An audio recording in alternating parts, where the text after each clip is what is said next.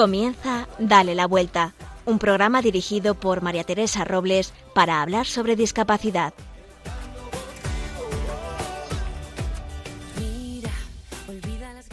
Vacaciones. Ya huele a vacaciones. Algunos las han comenzado, otros estamos esperando a que nos llegue el turno. Y todos, los que tenemos hijos, estamos haciendo el pino para conciliar. Pero con el verano de fondo siempre hay una sonrisa. En este tiempo de calor y de piscina, de playas y de cervecita, no puedo dejar de acordarme de todos los que nos oís desde los hospitales, tal vez por vosotros mismos o por un hijo o familiar convaleciente. Me viene a la memoria nuestros veranos hospitalarios y cómo vivíamos esos días. Como ya os conté, han sido varios los veranos que hemos pasado en el hospital y que hemos vivido con mi hijo pequeño. Mi marido y yo siempre decíamos que la intensidad de un día de hospital no es comparable más que con un mes de un día fuera. Por eso, desde el programa Eda de la Vuelta en Radio María, queremos mandar un beso enorme a todos los que estáis en las camas de los hospitales y nos estáis escuchando. No estáis solos, no sois invisibles para nuestros ojos. Ojalá desde esta cadena os sintáis acompañados y queridos. Esa es nuestra intención. Cuando hacemos un programa pensamos en vosotros de manera especial. El calor, los cambios de horario, los jaleos de los niños, el cansancio del día a día, las contradicciones, todo lo ofrecemos a Jesús por vosotros. Cuando escuchéis esto, piensa que es por ti y que eres un tesoro de incalculable valor, que tu dolor y tu sufrimiento, tu postración en la cama, ofrecida al Señor, es como una bomba que transforma todo lo de tu alrededor, que eres la niña de sus ojos y que no es un decir, es real. ¿Qué cosa más grande que ayudar a llevar la cruz como un cirineo? Y todos los que no estamos en esta situación, os mandamos todo nuestro cariño y oración para que os sentáis en la compañía de Jesús y María, que nos sueltan de la mano. Madre nuestra, Madre de Radio María, ruega por ellos.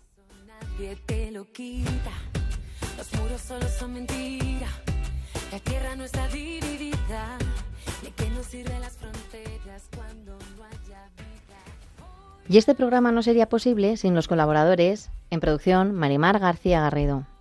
En la lupa, Irma Paez Camino, con la que hablaremos de accesos a las playas para personas con movilidad reducida, con Chema Alonso. Virginia Morquecho y Carlos Barragán nos traerán las noticias más actuales. Recogeremos la voz de los oyentes. Nos pondremos en los zapatos de Susana La Fuente, una madre maravillosa con una niña ideal que se llama Pía. Y no faltarán las anécdotas y curiosidades en la sección de Sabías qué que nos contará Raquel del Barrio sobre discapacidad sobrevenida. Y ahora comenzaremos la sección de La Lupa.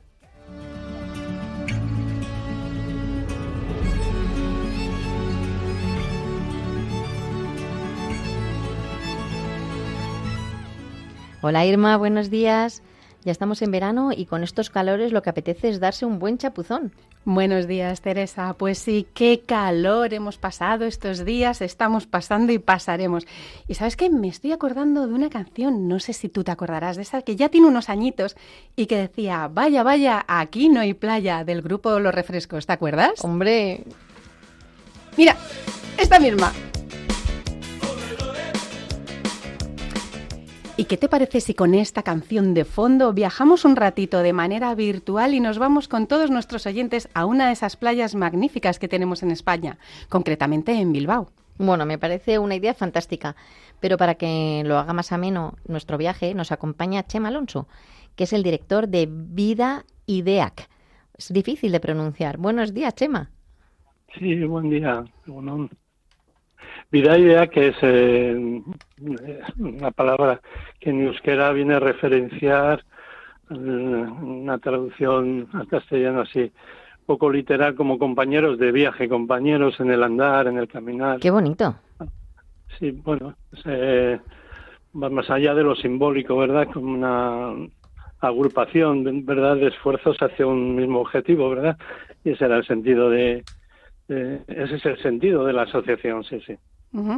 Eh, Chema, ¿qué personas constituyen vuestra asociación? ¿Voluntarios, eh, monitores, eh, algún enfermero? Cuéntanos, por favor.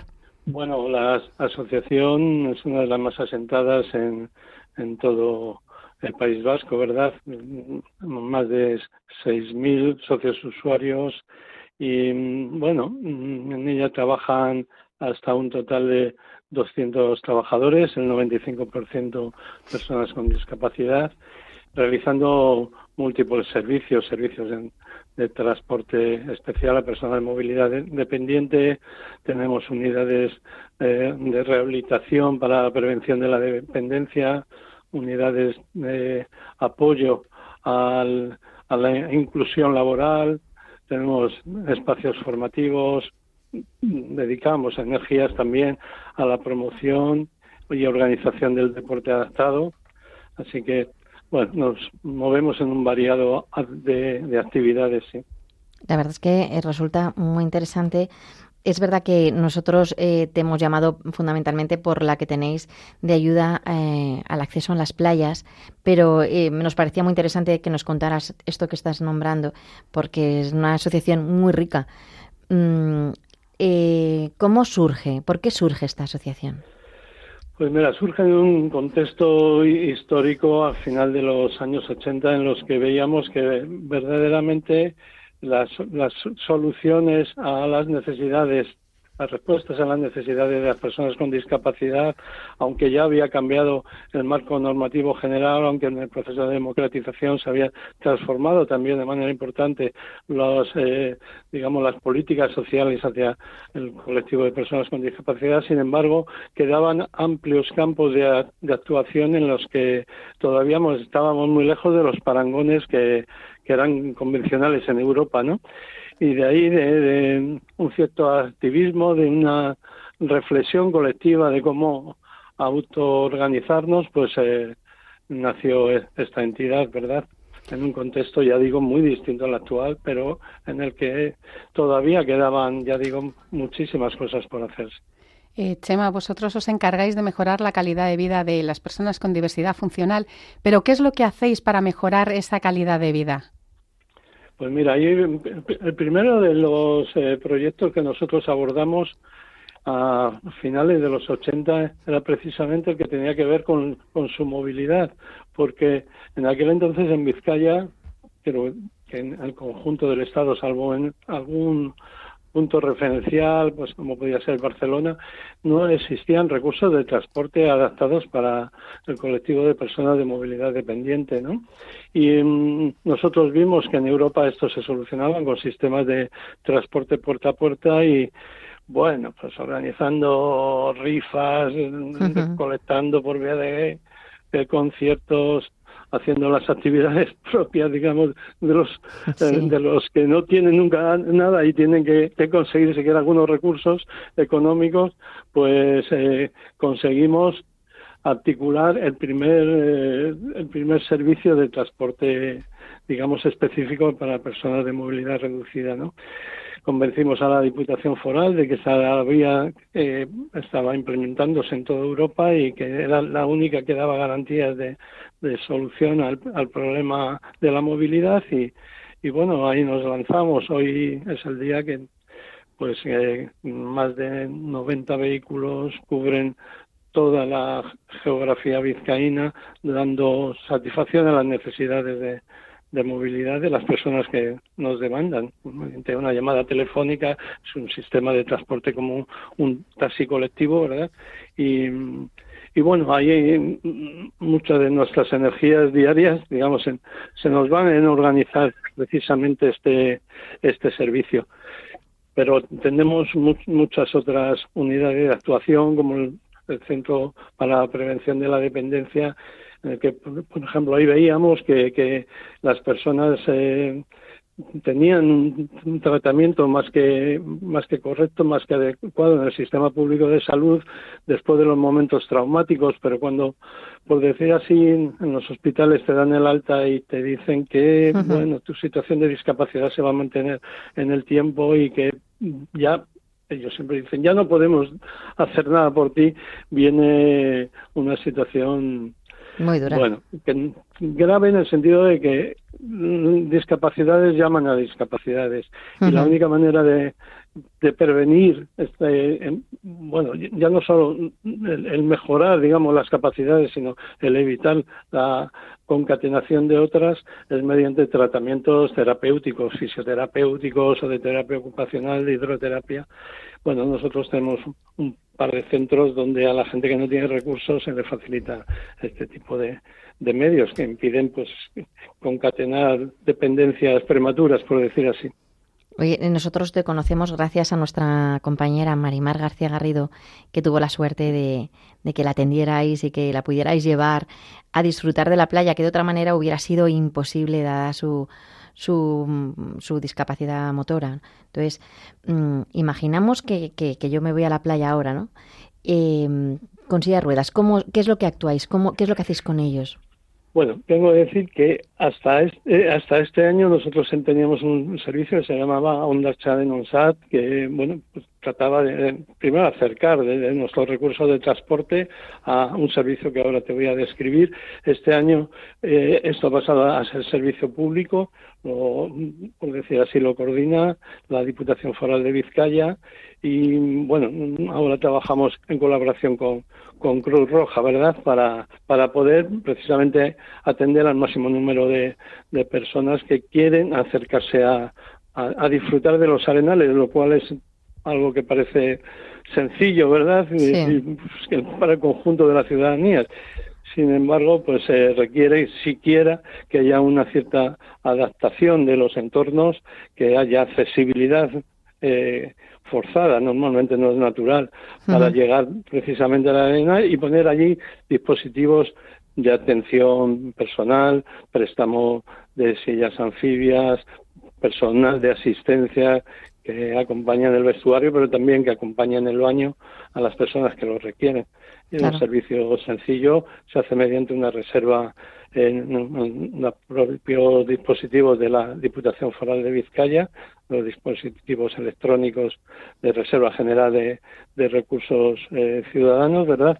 Y bueno, que permite así que las personas que lo tienen muy complicado, sino de otra manera, ¿verdad? Pues puedan disfrutar también de, de algo tan universal como es, ¿verdad? una playa, si quieren en la zona de costa, ¿verdad? Entonces, según estás comentando, este servicio eh, se puede, digamos, solicitar con antelación, pero si alguien va de repente a la playa, que dice, hoy me apetece ir a la playa y va con una persona con movilidad reducida, eh, ¿ese servicio se lo pueden ofrecer o, cómo harían, eh, prestarían ese material?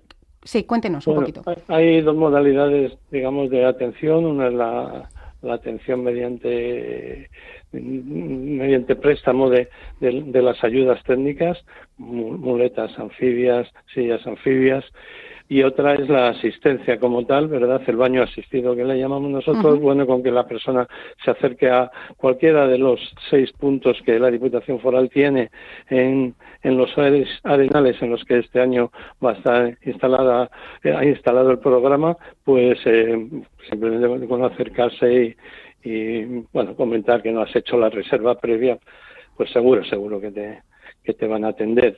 Igualmente que si haces la reserva, la reserva está pues para facilitar, digamos que no haya... Claro, para organizaros, ¿no?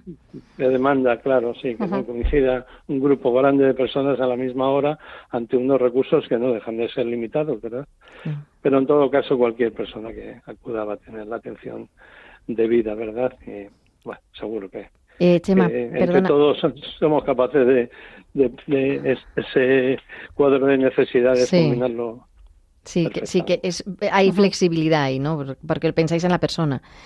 Eh, claro. El... No, hay, otro eje de, de, reflexión que no sea ese, ¿verdad? De pensar en las necesidades de las personas con discapacidad, en este caso, y hmm. en, que tienen pleno derecho al disfrute de.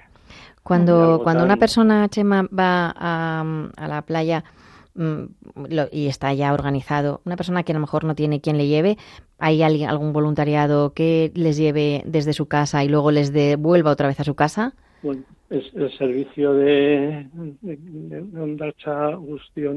es, em, es integral porque parte también de la posibilidad de utilizar los recursos de transporte de la Asociación de Vida IDEAC para el traslado al Arenal, ¿no? el traslado a la playa se hace mediante llamada telefónica a nuestro servicio de transporte que se encarga de, por decir así, eh, trasladar a, los usuarios que lo requieren a, cualquiera de las playas que, en las que se desarrolla el programa. Actualmente. el servicio empieza, por decir así, en la puerta de casa. Sí, sí. Ajá. Actualmente eh, estáis en la playa del País Vasco. ¿Pensáis ampliar este servicio al resto de playas españolas? Bueno, este es un servicio muy que, se da, ¿verdad?, en, a lo largo del litoral español en muchos, en muchos, en muchas playas. Nosotros somos una entidad de aquí de, Vizcaya y, estamos en seis playas concretas de, del territorio histórico, ¿verdad? Qué maravilla que existan eh, asociaciones que nos hagan la vida más fácil, ¿verdad, María Teresa? Desde luego. Muchísimas gracias, Chema, director de Vida IDEAC para acercarnos este servicio de ayuda a las personas que lo necesitan. Muy bien, charla con vosotros, claro que sí. Gracias.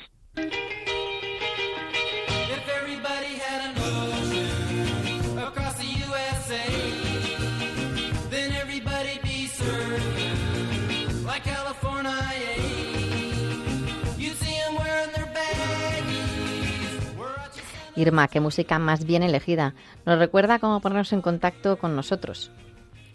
Pues con esta música de fondo, como tú dices, y pensando en esas vacaciones, eh, ya sabéis, yo recuerdo a todos nuestros oyentes que nos estáis escuchando, si queréis que hablemos de vuestra fundación, asociación, trabajo o de vosotros mismos, siempre y cuando tengáis relación con el mundo de la discapacidad, ya sabéis que este es vuestro espacio. Os animamos a que nos escribáis contándonos algunos lugares de ocio adaptado para personas con discapacidad. Podéis escribirnos a dale la vuelta o a nuestra cuenta de Instagram arroba dale la vuelta radio. Estaremos encantados de escuchar vuestras propuestas y ya sabéis que entre todos juntos sumamos. Oye, Irma, ¿y nos puedes adelantar de qué vamos a hablar en la próxima sección de la, de la lupa? Pues en, la próxima, en el próximo programa, recogiendo la sugerencia de un oyente, traeremos planes de vacaciones para las personas con discapacidad.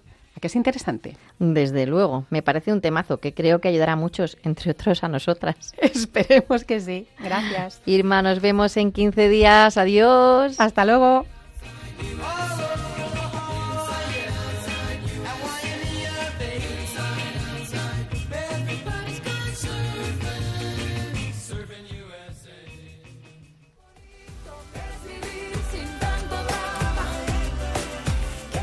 Virginia Morquecho y Carlos Barragán nos tienen al tanto de la actualidad.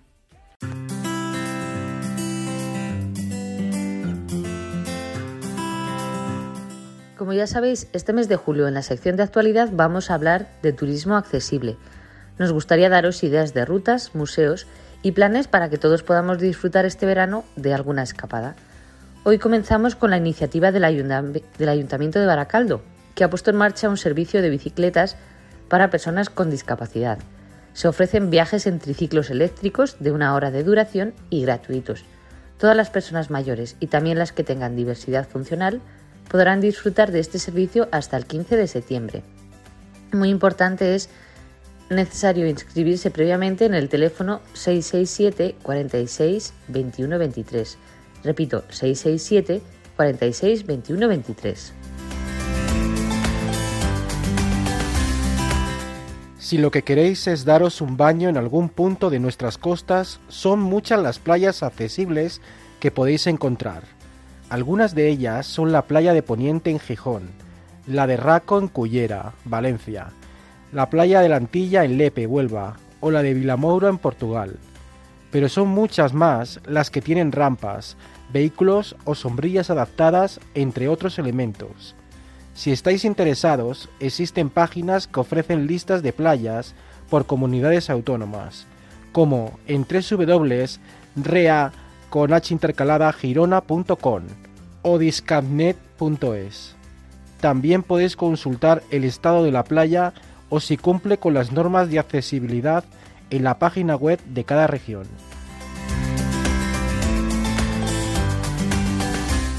La localidad de Borja, en la provincia de Zaragoza, desarrolla desde hace tres años el programa Borja con todos los sentidos.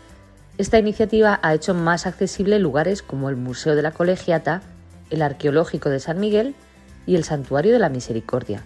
La idea es que personas con discapacidad auditiva, sensorial, física o intelectual cuenten con elementos como guías en lenguajes de signos, pictolibros, información en braille o una ruta de guiado sensorial.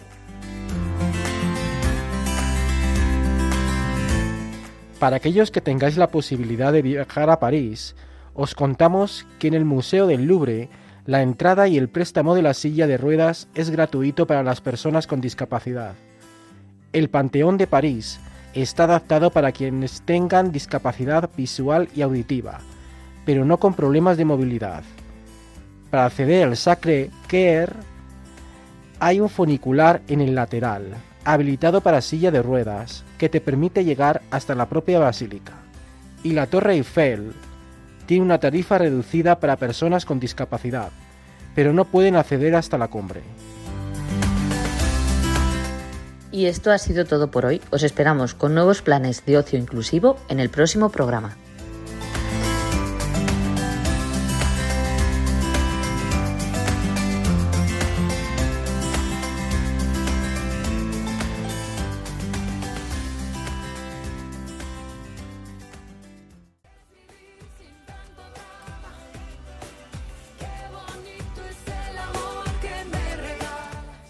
Virginia nos trae la pregunta del oyente. Virginia, ¿qué nos cuentan hoy nuestros oyentes? Pues de la voz de los oyentes esta semana destacamos el testimonio de María Montoya. Carmen de Valladolid dice que es una lección ante el sufrimiento y la muerte. Eh, Víctor de Cádiz y Mireia de Segovia nos han compartido su deseo de no quejarse por nada después de escuchar a María. Y como estos, muchos mensajes más llenos de cariño. La verdad es que ha sido una, una entrevista muy emotiva. Y por otro lado, Teresa, se nota que ya estamos también en puertas de las vacaciones, porque a nuestros oyentes les interesa mucho saber si habrá programa de Dale la Vuelta durante los meses de verano. Por supuesto, seguimos acompañándonos los lunes alternos durante el mes de julio y agosto, no nos dejéis. Muy bien, y gracias a Odulia de Gijón que nos dejó en el email la sugerencia de que habláramos más de turismo accesible y de ocio para personas con discapacidad, nos hemos puesto manos a la obra y la lupa del próximo programa estará dedicado a este tema. Y también durante el mes de julio la actualidad será sustituida por una agenda de turismo accesible con propuestas para hacer este verano. Qué interesante. ¿Y de las good news, qué nos traes? Pues en el buzón de hoy, nuestra compañera Mar nos ha contado cómo han asfaltado su calle para que se pueda circular con su silla de ruedas sin que se le quedaran atascadas, pues precisamente las ruedas en alguno de esos agujeros que antes había. Ah, qué interesante. Muy, muy, muy, muy importante este tema. Pues nada, pues muchísimas gracias, Virginia. Pues te vemos dentro de 15 días. Aquí estaremos. Un abrazo. Adiós.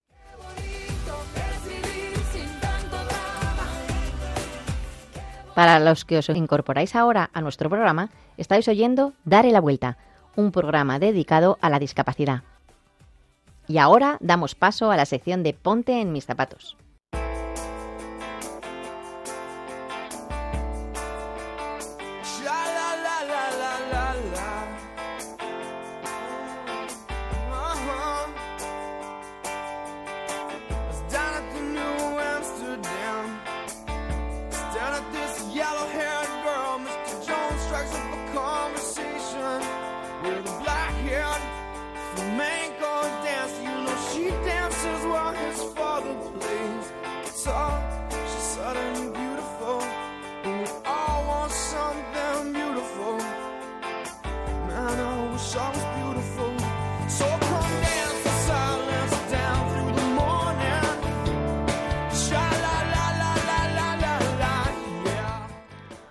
Hoy tengo la suerte de estar con Susana Lafuente, madre de tres guapísimos hijos.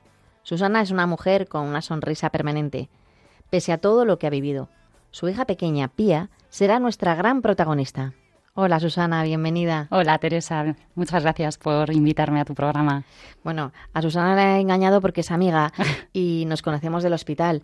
Eh, pero Susana, la gente que no te conoce, cuéntanos un poco la pequeña, nuestra pequeña protagonista, Pía. Eh, ¿Qué pasó cuando nació? A ver, eh, yo ese día completaba el sueño de mi vida de tener una familia numerosa, eh, con una vida hasta ese momento ideal. Y claro, no, yo creo que no hay mente preparada para, para pegar ese giro radical en ese momento, ¿no? De pasar del día más feliz de tu vida a de repente que la habitación se empiece a llenar de médicos. Nosotros no sabíamos nada durante el embarazo y se empezó a llenar de médicos y médicos y médicos. La niña nació con media carita roja y yo pensaba que era una mancha del, de la posición del embarazo. Pero cuando ya nos empezaron a hablar de un posible síndrome neurológico y tal, pues la cosa cambió, claro. O sea, eh, sabíamos que era algo muy grave. ¿Cómo se llama el síndrome? El síndrome se llama síndrome de Sturge-Weber. Sturge-Weber. Sturge-Weber. Es un nombre que jamás había oído en mi vida y que ojalá no lo hubiera tenido que oír, pero ahora lo digo cada día, claro. ¿Y en qué consiste? Pues, eh, pues es precisamente este tema de eh, la mancha en la piel de la cara. Eh, en algunas ocasiones tiene, tiene correlación con, con, la misma, el mismo angioma en, en, el cerebro, en la corteza cerebral. Y es, al final es un síndrome epiléptico. Entonces, bueno, podía darse la circunstancia de que la niña debutara o no con epilepsia, era como una especie de lotería, y nosotros pues siempre estábamos en el lado malo de la lotería. Todo lo que podía pasar negativo nos iba pasando, nos iba pasando. Entonces, claro, con cuatro meses debutó con epilepsia. Eh, casi tenía un, un, ataque semanal, estábamos ingresados todo el tiempo. Vosotros cuando, cuando empieza Pía a tener ataques no sabíais lo que era la epilepsia, no. no sabíais lo que era la discapacidad, no sabíais lo que era la enfermedad. No. O sea, vosotros sí que debutasteis con todo. Efectivamente. Como dice mi hermano, dice, tú llevabas una vida de anuncio de, de coche de lujo. y de repente, eh, pues claro, eh, todo cambió, claro. Todo cambió. Te cambia la perspectiva de la vida, te cambia todo, te cambia, te da la vuelta completamente como un calcetín. Y sí, claro, tienes que empezar a lidiar con, con todo, con, con las vidas. Primero, lo más, lo más importante es el sueño frustrado de lo que tú esperas que sea tu hijo mucho tiempo antes de concebirlo, de lo que tú esperas como, como persona urbanita, ¿no? De, bueno, pues una vida eh, universitaria, eh, que se case, que tenga hijos, eh, que todo le vaya al éxito profesional, o sea, cosas ¿no? que todos pensamos normales o... y buenas que, que, queremos para nuestro hijo para nuestros hijos ¿no? y, y entonces bueno pues aceptar que, que vida, todo claro. eso probablemente no llegará es un es un, es un duelo. duelo. es un duelo pero bueno, es un duelo por el que hay que pasar. Eh, la aceptación, además, es una cosa importantísima, yo creo, en la discapacidad. Creo que es de lo más importante, porque creo, creo que aceptar lo que te ha pasado es lo único que te permite volver a vivir de una manera feliz. Mm. O sea, y, y, yo en ese sentido lo tenía muy fácil, porque claro, Pía tiene media cara roja y media cara blanca. Vamos, ella dice que es de fresa y nata. Qué mona. Entonces, esto, eh, que al principio para mí fue terrible, porque claro, al principio era lo que más me interesaba y luego es mi último problema, eh, me ha permitido y, me ha obligado a aceptarlo, porque claro, no, puedo, no podía esconderlo. O sea, era tan evidente que tuve que aceptarlo y creo, creo firmemente que la aceptación es lo único que te permite eh, poder volver a ser feliz. Totalmente. Eh, cuando, bueno, cuando tienes una niña además que tiene la cara eh, a dos tonos, sí, por... una niña guapísima, por cierto, que yo la conozco personalmente, mm, eh, cuando te encuentras, cuando te enfrentas a esta enfermedad que además, eh, bueno, pues la epilepsia muchas veces no tiene freno, ¿no? Hmm. Cuesta frenarla. Hmm. Eh, ¿qué, ¿qué, ¿No es un poco impotente para los padres ver que no se puede hacer nada por, por dominarla? Hmm. Sí, además, por lo visto en psicología hay una cosa que es como el síndrome del control de la enfermedad que queremos tener todos los padres.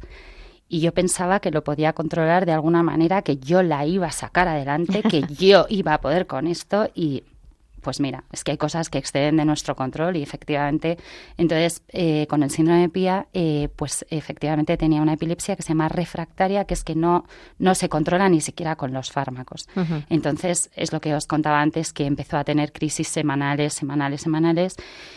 Y claro, la epilepsia es durísima, o sea, es durísima. Yo tengo amigas que han tenido hijos con, con otras enfermedades y tal, y, y, tú les dices, si pudieras quitarle algo a tu hijo, ¿qué le quitarías? La, la epilepsia. epilepsia. Claro. La epilepsia es durísima, porque cada vez que tiene un ataque tú estás pensando, se está quemando. Se está quemando el bosque, como me decía una neuróloga, ¿no? Entonces, claro, piensas, jo, poco a poco, cada día, cada ataque, cada cosa, eh, el, el, cognitivo se, se, se va, va, yendo, afectando, ¿no? Claro. Entonces, eh, eh, ¿hubo, algún, hubo un momento en que, bueno, nosotros nos encontramos en el hospital hmm. porque os trasladasteis al Niño Jesús y hubo un momento en que os propusieron algo. Exacto.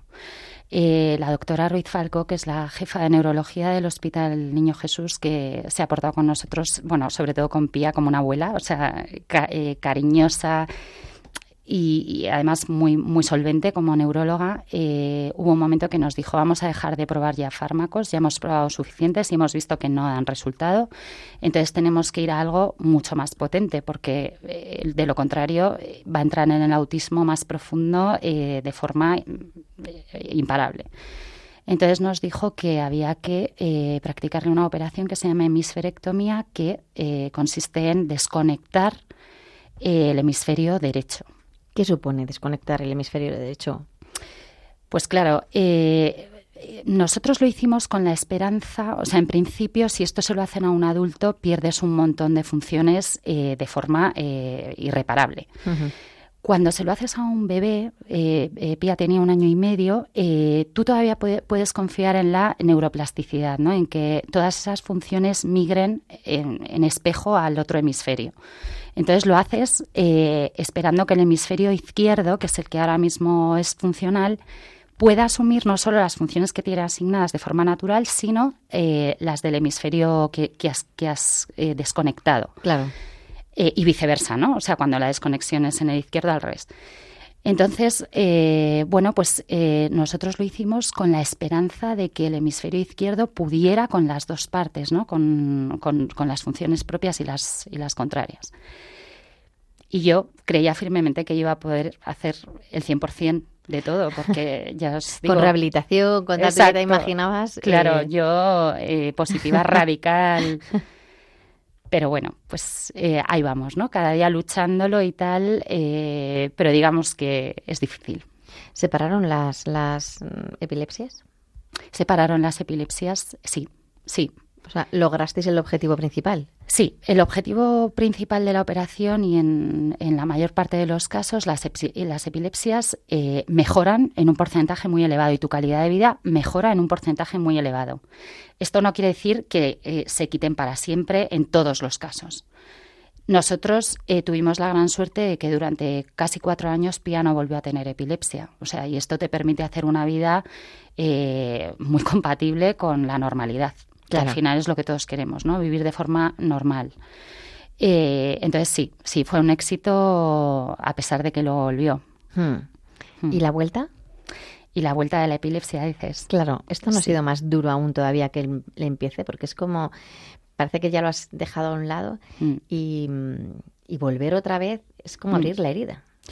Sí, es verdad. Pero fíjate que las madres tenemos un sexto sentido.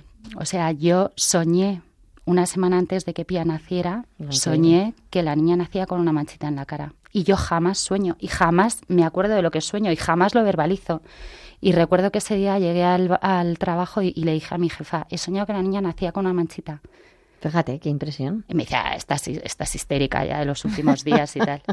Y, yo lo fui viendo que iba a volver la epilepsia durante todo el confinamiento. Eh, el, confinamiento yo creo que vino fatal a todos nuestros niños. Sí. Y Pía no escapó a eso. O sea, Pía eh, se pasaba el día viendo la tela porque los dos estábamos al 100% en el trabajo. Eh, la despensa estaba llena, ella iba y comía y comía y comía. Yo creo que la medicación que tenía se le quedó bajita y, volvió a tener un estatus. O sea. Hmm. Estando eh, en, en la cuarentena justo habíamos salido de la cuarentena y habíamos llegado a Santander de vacaciones y fue al día siguiente. Nos pilló allí de vacaciones. Sí. Sí, pero bueno, tengo que decir que, que, no solo el Niño Jesús es un buen hospital, o sea, a, pesar de que sea el nuestro, el habitual, pero en Valdecilla, fenomenal, fenomenal. en España tenemos sí. los mejores médicos y los mejores hospitales. Mm, por supuesto. realidad. Hmm. Esto, mm, esta, esta vida que lleváis ahora eh, con el día a día de Pía, em, ¿cómo es? Porque claro, no nos la imaginamos los que no, los que no tenemos una enfermedad semejante. O sea, es verdad que nosotros ya hemos pasado la época más aguda, ¿no? Porque eh, después de la cirugía, Pía entró en la unidad de daño cerebral del Niño Jesús, que gracias a Dios es la primera que hay en España. Allí estuvo 18 meses haciendo rehabilitación, entonces íbamos prácticamente a diario y teníamos eh, terapia ocupacional, teníamos psicólogo, teníamos fisio y estábamos continuamente haciendo y muy acompañados y muy de la mano. Entonces, esa etapa fue muy dura eh, logísticamente en casa para organizarlo todo y tal, pero es verdad que estando en el hospital te sientes muy apoyado, muy, muy de la mano. Ahora es cierto que hemos pasado otra etapa en la que, bueno, pues Pía lleva una vida más normal, más de ir al cole, eh, mm, sigue con sus rehabilitaciones y tal, pero podemos decir que ahora hemos llegado a un momento en el que, en el que es más compatible con una vida familiar y una vida más normal, sí. Mm. Oye, esto unido a, a tus otros dos hijos, Hmm. ¿Cómo hacéis para, para poder llevarlas, pues, pues mm, todas las terapias que lleva Pía eh, y al mismo tiempo atender a, la familia? Pues eh, haciendo el pino con las orejas, que te voy a contar a ti. haciendo el pino con las orejas, pero, eh, pero es verdad que es muy importante el apoyo de la pareja. O sea, el, el apoyarse mutuamente es, es fundamental. Esto no puede ser una cosa solo de uno tiene que ser los dos eh, y muchas veces hay que dar un paso atrás en las carreras profesionales. Yo, por ejemplo, eh, me he acogido a, la ley que nos permite a los papás de niños con problemas graves no trabajar para poder. Entonces, claro, yo tuve que dar un paso atrás en mi carrera profesional, de lo cual no me arrepiento porque al final, cuando a la vuelta de la, vida, a la vuelta de la vida, ¿qué es lo importante? Haber sacado a tu hijo para adelante. Lo importante es la familia, desde luego. Pia, eh, ¿cómo, ¿cómo, puedes eh, tener una relación em, tan positiva de la vida, tan alegre, que siempre estás con una sonrisa y, al mismo tiempo estar en la lucha, en la brecha, sin descanso? Eh, ¿De dónde coges fuerzas? A ver, yo, sinceramente te lo digo, Teresa, yo al, principio de todo esto, eh, lo único, lo único, lo único que me podía tirar para adelante era pensar en un, ser por encima de nosotros que pudiera ayudar a Pía, porque era tan gordo lo que me estaba pasando. A mí no, o sea, tú me dices la sonrisa, bueno, yo, yo, claro, también he pasado mis duelos y los sigo pasando, porque es que estos son duelos que siguen a lo largo de la vida. No hay nada en lo humano que te pueda ayudar, ni siquiera tener otros dos hijos sanos, guapos, maravillosos, un marido, no, nada te puede eh, echar para adelante nada más que pensar que tú estás o que tu niña está debajo del, del manto y con la protección de algo, de alguien superior que es Dios y la Virgen que nos ayuda. Eso es así. Sí, sí, no. Eso es así. Yo mm, no te puedo decir otra cosa porque yo también lo he comprobado en mis propias carnes y verdaderamente. Pero claro, cada uno es cada uno. Por eso te preguntaba eh, cómo, de dónde cogías esa fuerza, porque verdaderamente esa es una mujer con mucha fuerza. Es verdad que yo también te he visto en algún duelo, en algún momento, pero, pero luego sales adelante, vuelves a tirar y otra vez vuelta a la lucha. ¿no? Entonces es muy bonito oír que, que detrás hay un Padre Dios ¿no? que nos, nos acoge y nos, y nos y cuida de pía en este caso. Eh, ¿cómo, ¿Cómo ves a Pía el día de mañana? Ay, Teresa, qué pregunta más difícil. No lo sé, no lo sé. Espero que Pía, vamos conociendo a Pía día a día. O sea, yo nunca he conocido a otra Pía, ¿sabes? O sea, siempre la hemos ido conociendo día a día. Pero lo que sí que he aprendido es ajustar mis expectativas. Hmm. ¿sabes? Porque si tú tienes unas expectativas de 10, eh, luego solo puedes vivir en la infelicidad permanente. Entonces, he aprendido... Me encanta esta frase, ¿eh? No, es que es así, es, es así. Entonces, eh, poquito a poco, poquito a poco, veremos, veremos. Lo que sí que te puedo decir es que lo que estamos es creándole una tribu alrededor, ¿no? Hmm. enseñando a sus hermanos que el día de mañana van a tener que estar ahí, y, igual que a día de hoy están ahí y, y, una tribu alrededor que la apoya y que la, y que la protege y que, y que tira de ella para adelante. Y luego ella, que es una pedazo de campeona, que por sus narices hace las cosas y, ¿sabes? Mucha personalidad como su madre y su padre. Entonces, algo buscaremos para ella, algo encontraremos en lo que sea compatible para, para ser lo más autónoma que ella pueda, y pero sí, poco a poco.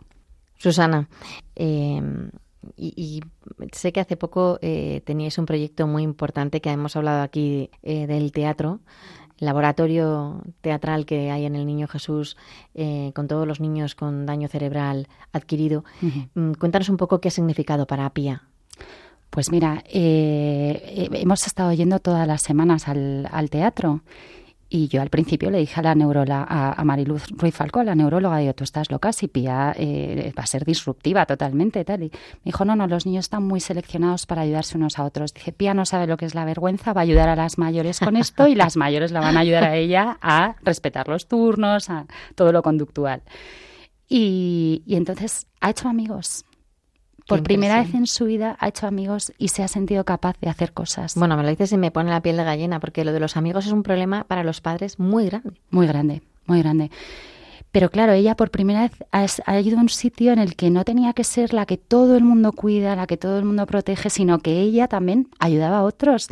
Y entonces por primera vez se ha sentido incluida entre iguales y bueno, ha estado feliz, feliz, feliz. Y el teatro ha quedado, el estreno eh, fue el 19 de junio y bueno, fue una pasada. Creo que fue un éxito total. Un éxito total. Eh, no, además es que, eh, bueno, fue toda la estética fue súper cuidada. Vamos, un espectáculo de los que dices, es que hubiera pagado por verlo quitándole todo este sesgo de lo de la discapacidad y tal, ¿no? O sea, eh, una pasada. Pepe Villuela estuvo fantástico como maestro de ceremonias y ojalá este teatro, eh, este taller eh, de, teatro se pueda hacer el año que viene con otros niños porque creo que es que es una... Que es un bien. Hmm. Susana, la verdad es que no nos queda más tiempo, nos encantaría escuchar mm, escucharte toda la mañana. Gracias por venir a Radio María, que esta es tu casa y traernos a Pía, que seguro que sin conocerla muchos ya la quieren y rezan por ella. Muchas gracias a ti, Teresa, y a ti, Ima. Muchísimas gracias.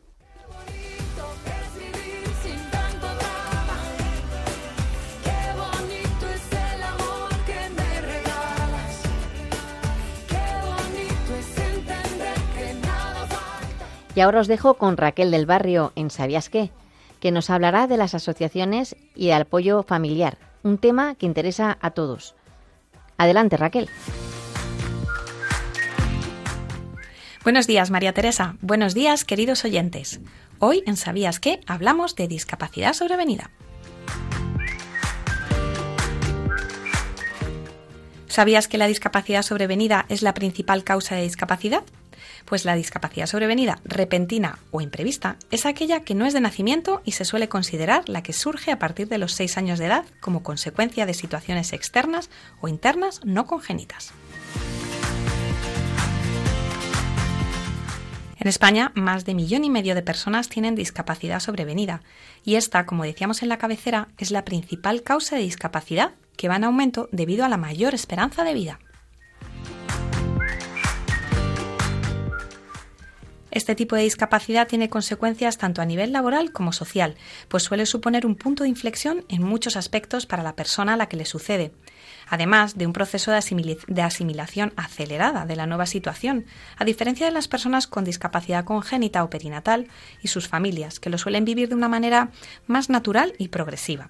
Y en el ámbito laboral es frecuente que muchas de estas personas presenten bastantes dificultades para mantener su empleo.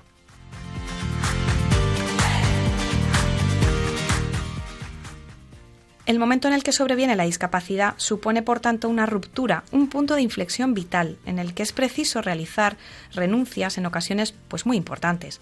En un contexto de falta de información o escasez de apoyos, la sobrecarga y el nivel de estrés en el entorno de la persona con discapacidad se han demostrado muy elevados, teniendo que afrontar un doble proceso. Por un lado, uno de desadaptación al estilo de vida que llevaba antes y que debe cambiar por la nueva situación, y por otro, un proceso de afrontar aprender a vivir de otra, de otra forma la vida.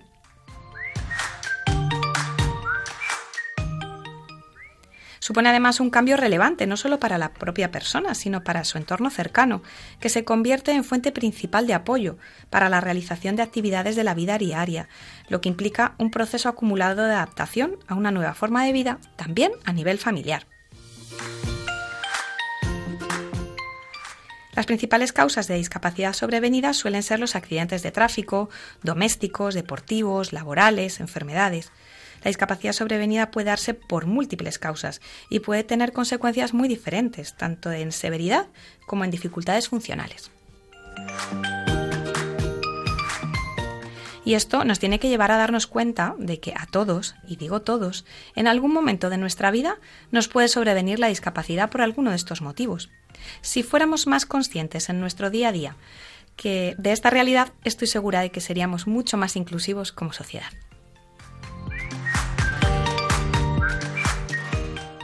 Y hasta aquí nuestra sección de hoy sobre discapacidad sobrevenida. Si quieres que en próximas secciones hablemos de algún tema en particular, solo tienes que escribirnos un correo electrónico a dale la vuelta Hasta el próximo programa y feliz día. Adiós.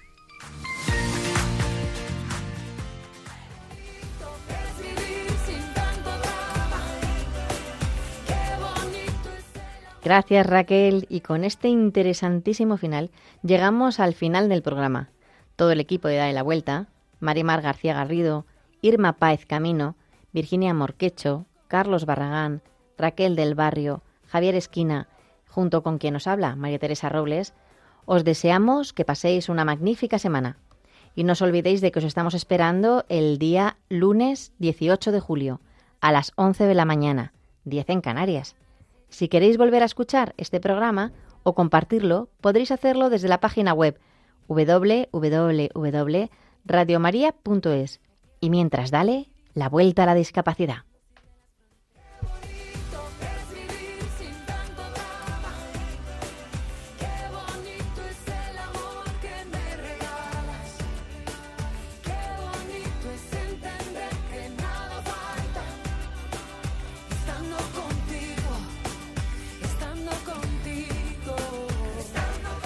Concluye así en Radio María, Dale la Vuelta, un programa dirigido por María Teresa Robles para hablar sobre discapacidad. Mira, olvida las guerras perdidas, el tiempo sana las heridas, que todo lo que se ha bailado, eso nadie te lo quita. Los muros solo son mentira, la tierra no está dividida.